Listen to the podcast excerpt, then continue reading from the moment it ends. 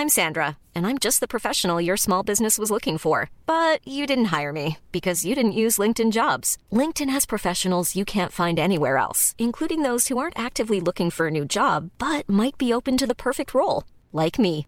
In a given month, over 70% of LinkedIn users don't visit other leading job sites. So if you're not looking on LinkedIn, you'll miss out on great candidates like Sandra. Start hiring professionals like a professional. Post your free job on linkedin.com/people today.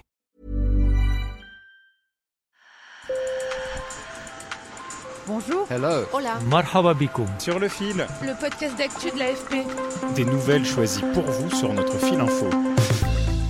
L'examen de la loi climat se poursuit à l'Assemblée nationale et les députés ont voté l'interdiction de la pub pour les énergies fossiles, insuffisant pour la gauche, pour les ONG et même pour certains dans la majorité. Selon eux, il faut s'en prendre aux publicités pour les voitures consommatrices de ces énergies. Nos apéros du week-end dans les parcs et jardins publics se feront bientôt sans alcool. C'est l'une des nouvelles restrictions prévues pour faire face à l'épidémie de Covid. Alors notre solution, c'est la vaccination. En France, plus de 8 millions de personnes ont reçu au moins une dose. Pour l'Organisation mondiale de la santé, la lenteur de la campagne de vaccination en Europe est inacceptable. Direction New York maintenant, où les salles de spectacle rouvrent après un an de fermeture. La capacité d'accueil est limitée, mais certains musiciens avaient déjà repris les concerts en plein air ou derrière une vitrine de magasin. Pour le plus grand bonheur des passants, sincèrement, moi j'envie les New-Yorkais. Sur le fil.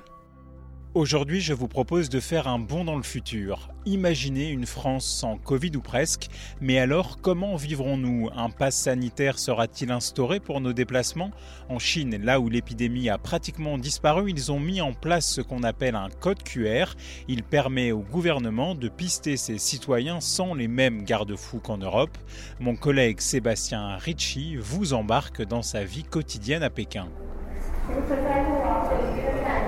Je prends le métro, mais dès l'entrée du métro, on contrôle ma température.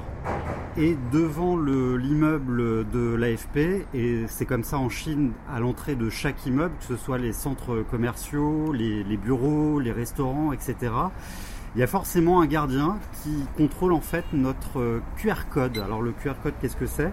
C'est un code santé. On nous demande en fait avec notre téléphone de scanner euh, un code barre pour pouvoir enregistrer numériquement notre, notre passage dans un lieu euh, déterminé.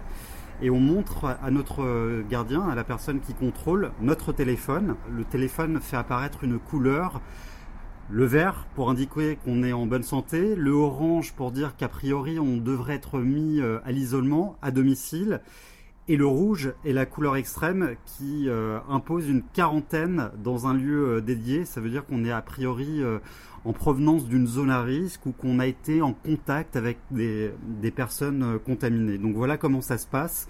On doit avoir absolument de la batterie sur son téléphone portable pour pouvoir entrer dans un lieu public. Ok, donc ça ressemble un peu à l'application Tous Anti-Covid euh, en France, sauf que la grosse différence, c'est que moi, bah, je l'ai pas, par exemple, à titre personnel, l'application Anti-Covid, et toi, c'est obligatoire le, le QR code? Alors c'est pas obligatoire, euh, simplement dans la vie de tous les jours, si tu veux te déplacer pour prendre le train, l'avion ou simplement pour aller dans un supermarché ou à la salle de sport, on va forcément te demander à l'entrée euh, ton QR code.